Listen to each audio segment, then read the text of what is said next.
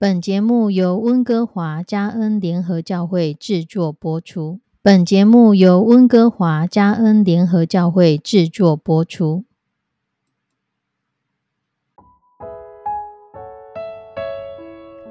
欢迎收听幸福时光。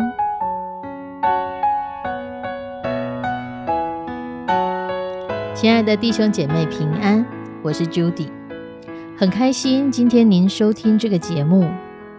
愿我们生命中的每一天都浸泡在上帝的恩典大能中，明白神要在我们生命当中的旨意，从神支取我们身心灵所需的一切养分。人生的道路上有神一路的相伴，这是一件何等幸福的事情呢？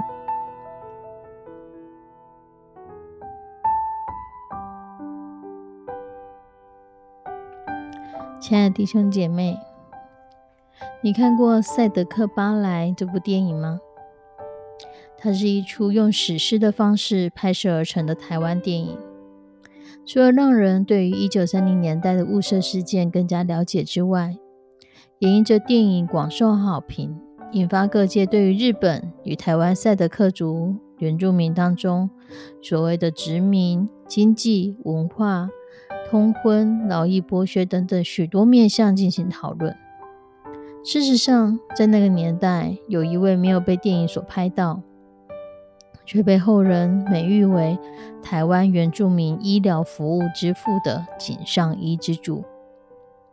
井上一之助的父亲，他曾经在日治时代的初期就来到台湾花莲泰鲁阁。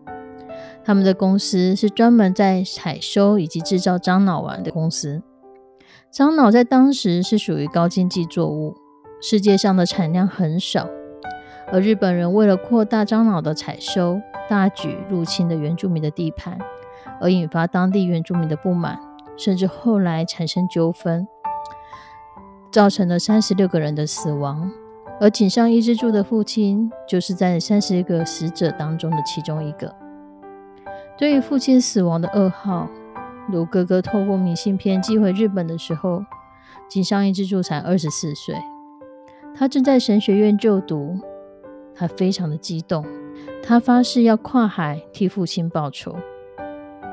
隔天，他参加了一场“爱你的仇敌”为主题的灵修会，他听到一首诗歌，歌词这么写道：“如此恩典使我敬畏。”使我的心得安慰。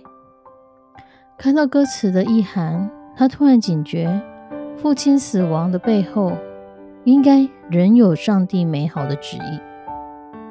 随后，他又听到牧师宣讲一段经文，他说：“亲爱的弟兄，不要自己伸冤，宁可让步，听凭主怒，因为经上记着，主说：伸冤在我，我必报应。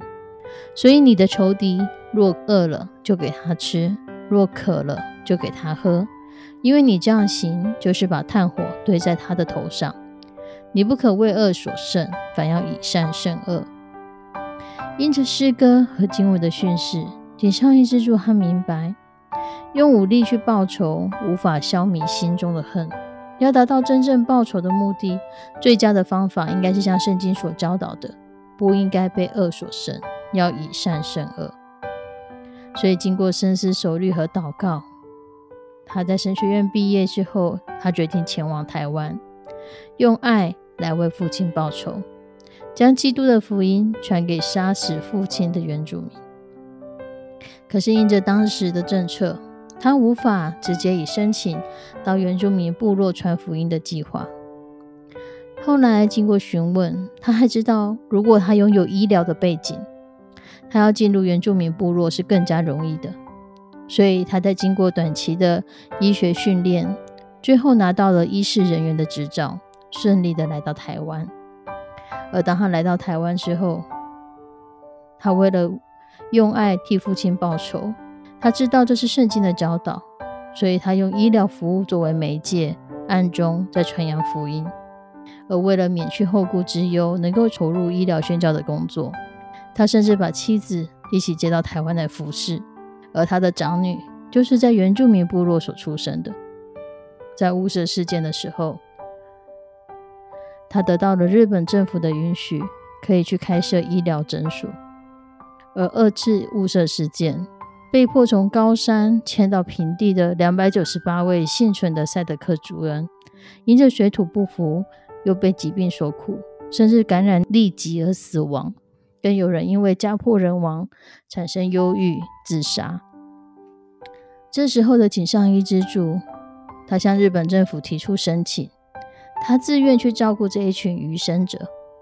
而接到派令之后，他就动身前往这个地方。也因着他的来到，幸存者的肉体跟心灵都得到了许多的照顾跟安慰。五十多年后，花冈二郎的遗孀高彩云，她还在人世。他就告诉在普里镇上开着医检所的邓香阳医检师说：“当我失去丈夫，又被迫迁至平地的时候，我还怀有身孕，即将生产。我当时出血过多，濒临死亡，还好有一个井上医之助的日本医生救了我。他哀求邓香阳说：‘如果你到日本，你可以帮我找他的坟墓吗？我想好好的跟他道谢。’”因着这样的遗孀请托，他终于多次前往日本，好不容易在日本的埼玉县墓园找到了井上一之助的坟墓。令人惊讶的是，他的坟墓上刻了一个“爱”，下面还用日文写着泰雅族语的“神在编织”。他说：“世界万物都是上帝的旨意，不能失败的时候就说上帝的织法不好。”幸福胜利的时候，就说上帝织得很好，就像富人在织布一样，这都是上帝的旨意。井上一之助，他用爱来为父亲报仇，长达三十六年，在台湾遍及北中东各个地湾地方，受到他医治的人不计其数。他曾经说：“我看到樟树就想到父亲，如果没有樟树。”我的父亲不会来到台湾，我的父亲不会被原住民杀害。可是，若不是我的父亲被原住民杀害，我也不会来到台湾。他在二二八事件发生的时候被勒令返回日本。当他接到回国的命令的时候，他只说：“我没有带什么要回日本，除了我三个小孩子的骨灰。”即便回到日本，他仍然念念不忘。台湾的土地和人民，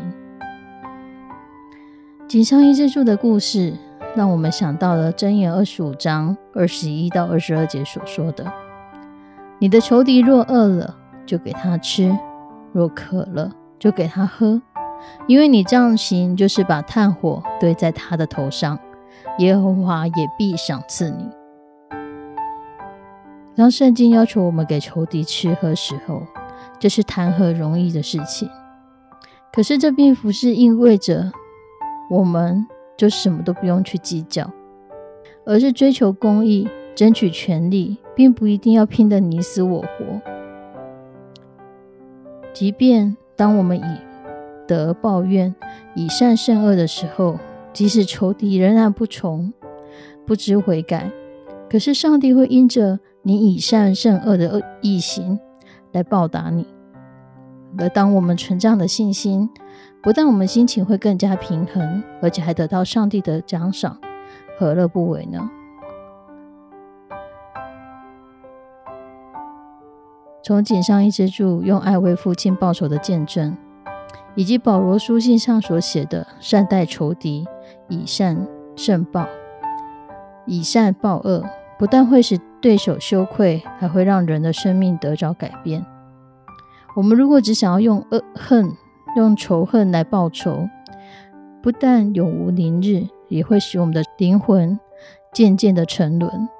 唯有用基督所给予我们的爱来胜过仇恨，才可以使我们的生命得着从基督而来的永恒的救赎。亲爱的弟兄姐妹，我们一起来祷告：慈悲我们的上帝。主，我们要将所有收听这节目的弟兄姐妹交托在你的手中。我们的心中或许有许许多多起伏的情绪，甚至有非常怨恨、仇恨的人、事情发生在我们的生命当中。求你帮助我们，真的用善胜过恶，不被恶所胜，不让我们的生命因着仇恨而自取灭亡，逐渐沉沦。让我们以善来胜过恶，用你从帮助我们，用你的话语成为我们脚前的灯，路上的光，用你的爱来成为我们的力量，继续向前的力量。让我们用锦上一支柱成为一个榜样，如何用爱来胜过仇恨？我们知道这非常非常的难，但我们恳求有这样的恩典。临到我们所有的弟兄姐妹身上，让我们用你的爱来胜过这一切，让我们用你的爱成为我们的帮助。求你的圣手引导带领，献上我们的祷告祈求，奉主耶稣的圣名，阿门。亲爱的弟兄姐妹，愿上帝祝福你，胜过仇恨，以善胜恶，用爱来报仇。我们下次再见，拜拜。